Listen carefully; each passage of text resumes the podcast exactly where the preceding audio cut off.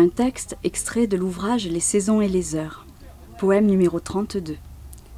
L'étreinte des retrouvailles aimées lorsque revient la belle époque où l'on partage des mots et des vers, des rires, des lectures, des confidences, des promenades tranquilles en pleine nature, des leçons de botanique, zoologie, entomologie, des découvertes de toute espèce et en tout genre, des termes imprononçables, des mœurs improbables, qu'on se plaît à redire en s'étonnant que ça existe, de drôles d'oiseaux avec de drôles de noms d'oiseaux, des pans qui font admirer leurs plumes éblouissantes, des coqs déconcertés, un peu perchés, qui chantent clair, quelques oiseaux qui comptent sur leurs doigts des pieds, des tourtereaux épris de trilles et de belles absentes.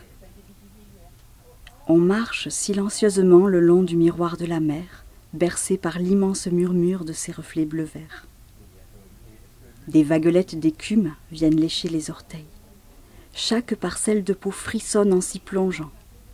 Entre les doigts glisse et se lisse le sable fin, et l'on écoute des poèmes soufflés par le vent.